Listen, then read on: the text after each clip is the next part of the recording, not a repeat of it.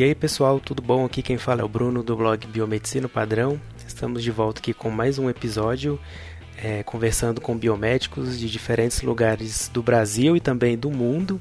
E hoje é, vou conversar aqui com o Mark Clay e ele vai contar um pouquinho onde ele está, o que, que ele faz e vocês aproveitem bastante aí o episódio. Tudo bom? Tudo bem pessoal, tudo bem Bruno? Falei seu nome certo? Markley Falou. Mesmo? Ah, o ah, pessoal então... se confunde bastante. Eu cresci me chamando de Markley, mas é Markley mesmo. É o, o jeito americano de falar. Beleza. Bom, então, como de praxe, que eu sempre peço né, para os é, convidados se apresentarem, falar de onde eles são, por que, que escolheu biomedicina, é, onde que se formou, quando. Conta um pouquinho aí de você para o pessoal te conhecer. Tá, legal. Então, cara, eu me formei na Faculdade de Nobre, em Feira de Santana, na Bahia. Me formei em 2016. E Legal. desde a época da graduação eu sempre foquei muito na área de pesquisa, fiz iniciação científica ainda na minha cidade natal e direcionei meu segundo estágio lá no nosso na nossa universidade em Feira de Santana. O segundo estágio do, do curso ele é optativo, né, opcional a área que você vai atuar. Ele é obrigatório, mas a área é opcional. Uhum. E aí eu escolhi um laboratório de pesquisa científica que era na área que eu queria trabalhar, que o pessoal trabalhava com neuro lá, neurofarmacologia, que era uma área que eu sempre gostei na, na graduação. Fiz meu estágio lá, o segundo estágio obrigatório do curso e é, fiz o meu mestrado também nesse mesmo laboratório. Eu me formei. Em, meu mestrado foi em imunologia na UFBA. É, Federal da Bahia. Isso, na Federal da Bahia. Uhum. E eu peguei o título em 2018 e me mudei aqui para Alemanha acho que um mês depois de ter pego o título, porque como foi em colaboração eu tive que vir para cá nas, nas pressas e tal. E aí o processo é independente do Brasil, eu vim para cá aprovado pela universidade daqui, o processo foi todo pelo governo alemão e tal. Mas é em colaboração com o Brasil. Então eu tô morando aqui na Alemanha há oito meses. Olha só. Então sua principal atuação hoje é na pesquisa, né? Isso, eu trabalho com neurofarmacologia. E conta um pouquinho pra gente então, e como que foi esse depois que você se formou, você já tinha certeza que era essa área da pesquisa? Você ficou em dúvida em alguma outra área da biomedicina? Foi fácil? Você achou difícil? Como que foi essa é, depois de formado, assim, aqueles ah. primeiros meses? Cara, por incrível que pareça, a minha maior dúvida, na verdade, do que eu queria fazer surgiu no meu terceiro semestre, que foi quando eu estava próximo já do quarto semestre, que pelo menos lá na universidade era famoso de ser o divisor de águas de quem ia continuar ou não no curso, né? É. E eu me vi assim, falando, cara, o que é que eu vou fazer da minha vida e tal. Eu já tinha estagiado em um laboratório, só acompanhando lá o, o responsável, o técnico do laboratório. Não queria análises clínicas, não me identificava. É... Algum tempo depois, eu fiz estágio em medicina nuclear, adorei a área, mas também não me identificava tanto. Mas a pesquisa sempre me chamava desde a primeira iniciação científica que eu fiz no meu terceiro semestre. E aí, depois de formado eu meio que não passei por essa essa, essa, dúvida. Essa dúvida, assim, sabe? Tipo, até hoje eu meio que tô bem certo, assim, do que eu tô querendo realmente fazer. Uhum. Eu, eu, acredito muito nisso porque é um, uma opção de carreira que ela é bem muito flexível. Você pode atuar nesse tipo de carreira em diversos lugares pelo mundo inteiro. Então, eu gosto muito de viajar, de conhecer outras culturas e países. E essa área de atuação que eu escolhi para trabalhar, ela me permite isso, né? Legal.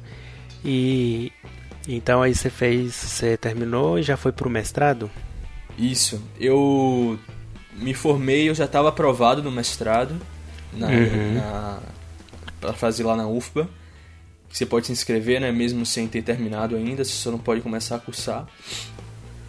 Assim que Legal. eu peguei o diploma, eu comecei a, a fazer o mestrado tipo, dois meses depois de formado eu comecei a fazer.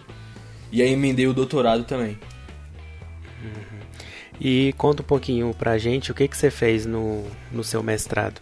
Então, no mestrado, é, eu comecei trabalhando com substâncias naturais. desde a graduação eu já trabalhava com, com substâncias derivadas de plantas, né? Eu trabalhei com resveratrol e crisina, que são dois flavonoides. O resveratrol vem da uva, principalmente, né? E a crisina do maracujá, da casca. Eu trabalhava com atividade antibacteriana dessas duas substâncias. E eu sempre gostei de trabalhar com coisas relacionadas a plantas e estados naturais. Desde antes da graduação em si eu já gostava muito dessa área e na graduação me descobri nisso. E aí no mestrado eu passei a trabalhar com essas substâncias naturais também, só que avaliando a atividade antineuroinflamatória dessas substâncias. Gente fazia culturas do cerebelo de ratos, induzia uma inflamação e observava com análises bioquímicas e de biologia molecular envolvendo citocinas inflamatórias, pró-inflamatórias, anti-inflamatórias, avaliando perfis celulares também do cerebelo, como é que essas substâncias que eu estava estudando lá, eu trabalhei especificamente com o lupeol, que é um triterpeno que ele existe em várias plantas, na maioria das plantas tem a presença dessa substância, mas ela está presente principalmente no azeite de oliva e no limão, na casca do limão. Ah, legal. E a gente estudou basicamente como é que essa molécula ela revertiu o processo inflamatório em células do cerebelo de ratos. E aí a gente teve algumas descobertas legais, a gente conseguiu uma publicação de um impacto muito interessante. E o intuito era observar como essa célula ela fazia com que o neurônio se regenerasse do processo degenerativo da inflamação. A inflamação em si ela já consegue fazer com que o neurônio morra e o nosso intuito era reverter esse processo de morte usando uhum. moléculas naturais. Naturais. É. Mas muito legal mesmo. E então você fez o um mestrado, você foi. É, tinha bolsa da CAPES? Isso, eu era bolsista da CAPES. Legal. E aí me conta aí como é que foi essa mudança então, né? Pra Alemanha, como que você conseguiu? Conta aí pra gente como é que foi seu caminho. É, bom, quando eu tava ainda no mestrado, eu já com um pouco de certeza de que eu queria é, mudar de, de laboratório e passar a ter conhecimentos em outras outros ambientes de pesquisa diferentes do que eu já tinha vivenciado aí no Brasil. Uhum. E eu estava procurando oportunidades fora. A minha ex-orientadora aí do Brasil, pessoa incrível que me ajudou muito na minha carreira e me ajuda até hoje foi graças a ela e a colaboração que ela teve, tem com o pessoal daqui desse laboratório que eu trabalho hoje que a gente conseguiu. É, ela me ajudou em alguns processos, mas ele aconteceu basicamente assim. Um pesquisador daqui da, da Alemanha, ele tinha interesse em trazer essas moléculas que a gente trabalha aí no Brasil. Duas delas só no Brasil, a gente tem pesquisa hoje, no Brasil e na Inglaterra, que são oh, laboratórios que trabalham juntos. Essas duas moléculas, uma é a bisapigenina e o outro é o lupeol, que eu trabalhei no meu mestrado. Uhum. Só esses dois laboratórios trabalham né, com essas moléculas envolvendo principalmente o que a gente está estudando hoje, que é oligodendrogênese, remelanização, neuroproteção. E aí esse, esse, quem, esse rapaz que hoje é meu atual é, orientador, ele tinha interesse de trazer isso aqui para a Alemanha. E como eu estava buscando um laboratório para poder trabalhar fora, é, a gente começou essa, eu comecei essa procura e ela me indicou, olha, tem esse cara que está precisando de um aluno lá, você pode tentar se candidatar na universidade, colocar seu currículo e tal. E aí a gente fez todo o processo. É, aqui na Alemanha o processo ele é separado daí do Brasil, é bem diferente do do Brasil, né? No Brasil, geralmente, quando você já é aprovado no doutorado, automaticamente, na maioria das vezes, você já tem uma bolsa. E aqui são duas etapas. Você tem que se candidatar primeiro para a universidade para que ela te aprove como um aluno de doutorado e aí depois que você é aprovado na universidade é que você pode se candidatar a uma bolsa. Então eu passei por duas seletivas, né? Nas duas seletivas é eu hoje em dia tá tá muito funcionando assim também. Muitas universidades, né, ainda mais que uhum. tá vendo uns bloqueios nas bolsas, então às sim, vezes sim. a pessoa passa e depois ela vai ter que, dependendo da nota no processo seletivo que ela tirou aí, que ela uhum. consegue a bolsa ou não, né? É. E eu acho aqui o processo no Brasil é um pouco mais simples e é mais confortável em relação a receber a bolsa ou não, porque é meio que conjunto, né? Tipo, é diferente do que eu percebi aqui. O processo que é muito burocrático, como são instituições que não conversam entre si, é uma seletiva absurda. Eu tive, eu tive que concorrer na minha pra bolsa de doutorado com 200 pessoas do mundo todo. Nossa. Entendeu? E aí, é concorrido. É concorrido demais, velho. E aí, mas graças a Deus eu consegui e tal. E aí foi isso. É, foi basicamente dessa forma, tipo, essa, esse network ele, ele foi muito importante na, no desenvolvimento da minha carreira, assim. Uhum. Sabe, conhecer pessoas que tinham interesse em trabalhar com que eu já trabalhava foi interessante para eu ter essa oportunidade de vir para cá e tal. E então você vai fazer o doutorado é, pleno, né? Todo, todo o seu doutorado vai ser aí, né? Isso. Na, por enquanto só na Alemanha. Eu não sei uhum. se eu vou para outro país ainda.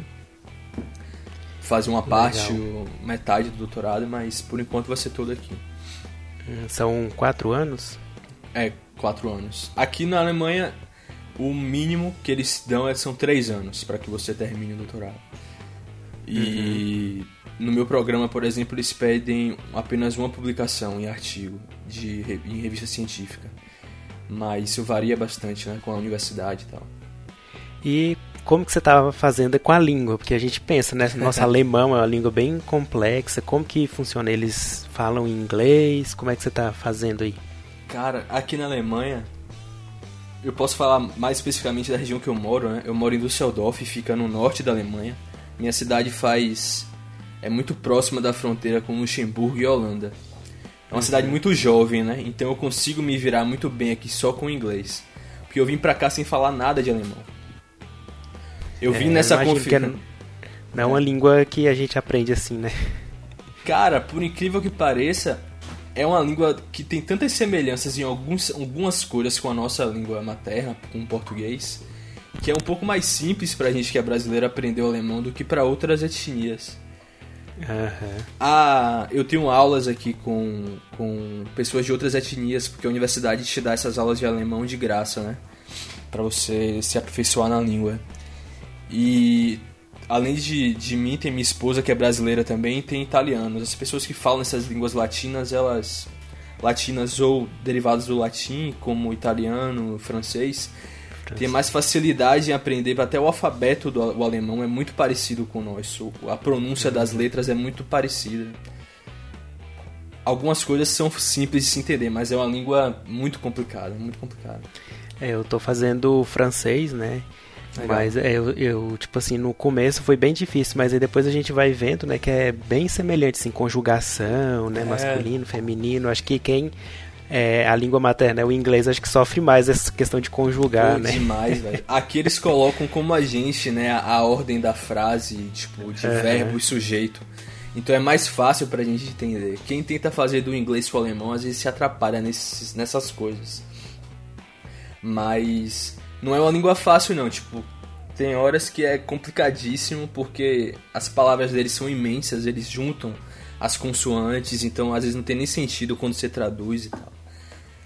Hum. Mas tá, mas e... tá emergido na cultura torna mais fácil, entre aspas, né? Aprender é. a falar. Você aprende na prática, né? É, naturalmente. E você foi com a sua esposa, que você disse? Sim, sim, sim. Nós viemos juntos.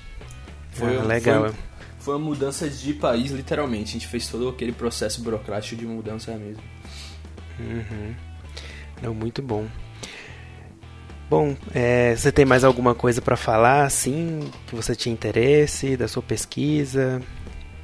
Então, velho, só pra deixar claro, assim, sobre o que eu tenho visto, como o Brasil tem sido reconhecido aqui, né?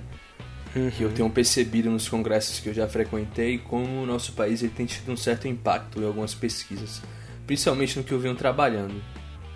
Eu tenho observado que, principalmente na minha área, né? nas outras áreas eu também tenho observado isso, é... mas na área de neuro aqui no, na, na, na Alemanha, muitos brasileiros estão sendo colocados e listados como é, ótimos e potenciais pesquisadores para melhorias na, na, no trabalho com neurofarmacologia. Minha ex-orientadora é um exemplo, a professora Silvia Lima Costa, da, UF, da Universidade Federal da Bahia. É, a professora Marimélia Pocionato, também da, da USP de São Paulo. É, são, são pessoas que estão sempre sendo citadas aqui nos congressos em, em relação a artigos e trabalhos inovadores é, que tem tido relevância e importância né, com os estudos com neurofarmacologia.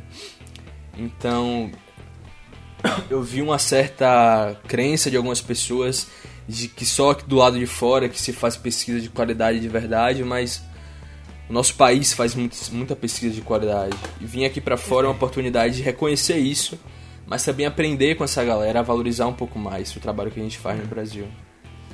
É, eu acho assim que eu já fiz mestrado, né? Minha esposa está no doutorado e nessa área da pesquisa o que eu vi assim é que o brasileiro é muito forte mesmo tendo todas as dificuldades que tem, né? Em Nossa. questão de tira leite de pedra de determinados experimentos, né? às vezes a tecnologia não é a mesma, o reagente demora, mas mesmo assim, com todas as dificuldades, a gente consegue fazer pesquisas boas, né?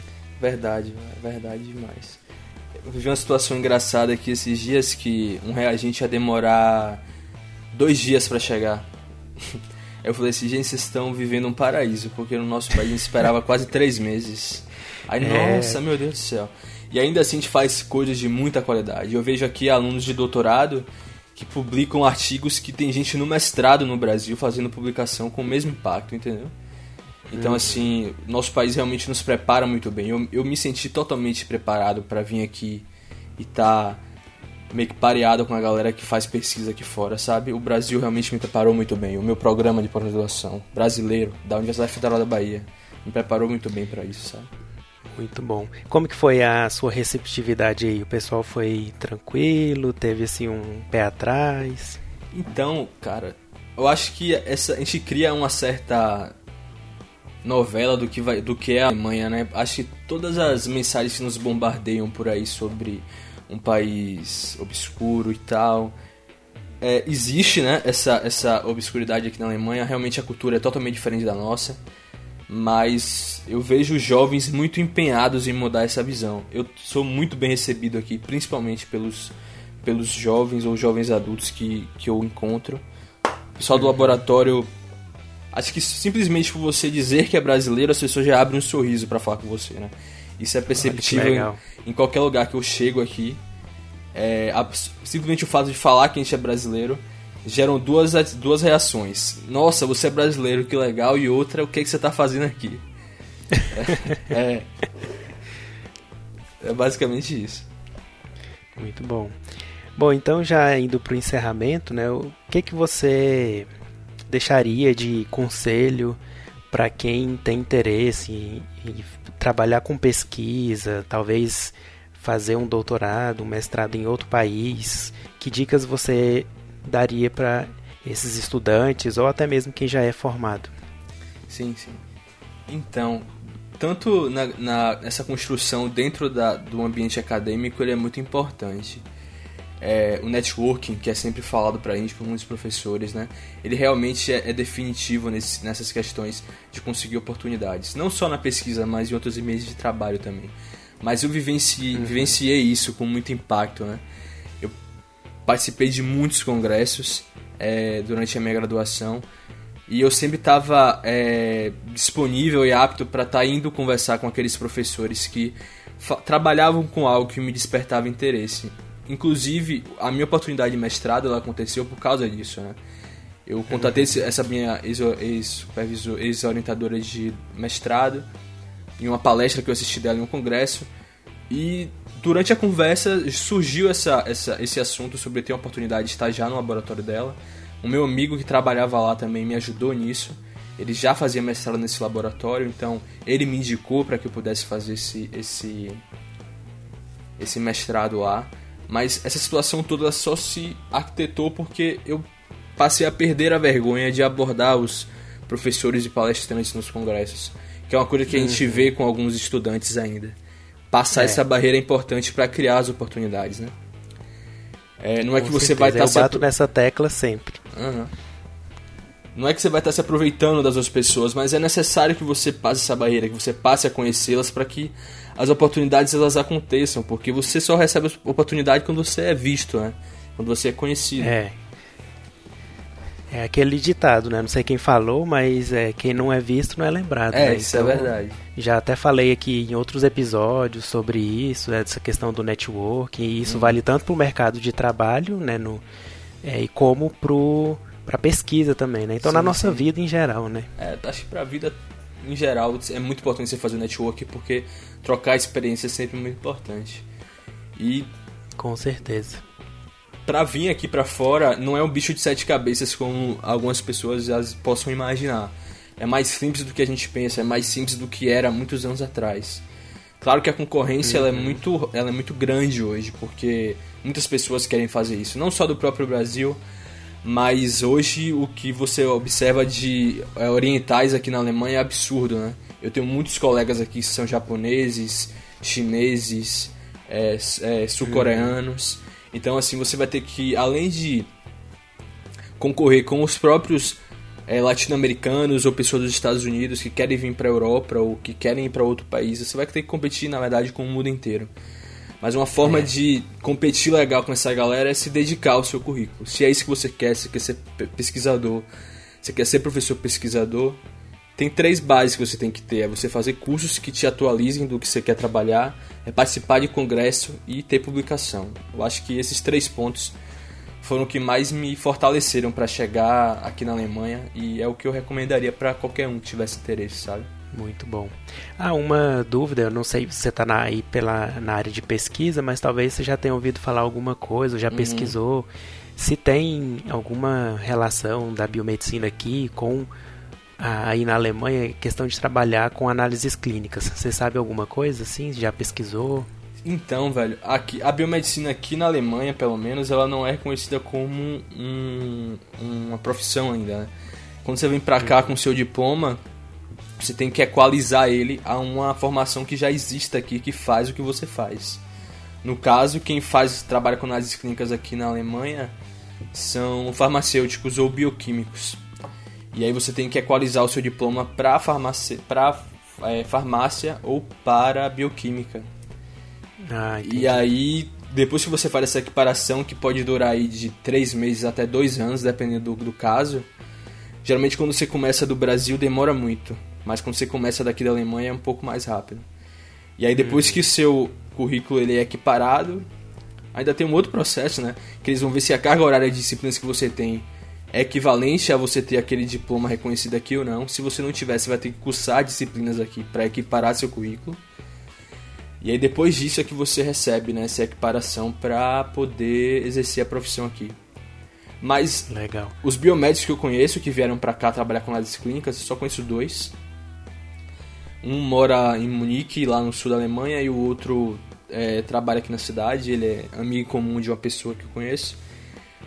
Foi durou um pouco tempo, cerca de um ano, fez a equiparação aí do currículo e não precisou cursar nenhuma disciplina para equiparar a carga horária, não.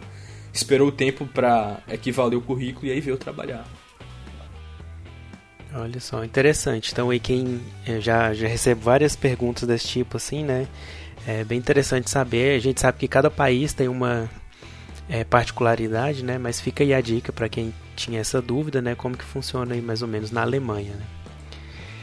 E é, tem algum contato, rede social que você gostaria de deixar aqui para o pessoal que tiver interesse, conversar com você mais, entrar em contato? Ah, claro, com certeza. É, tem meu Instagram, vocês podem dar uma olhada lá, é arroba Silva. É M-A-R-K-L-E-Y Silva. Vocês podem me achar lá.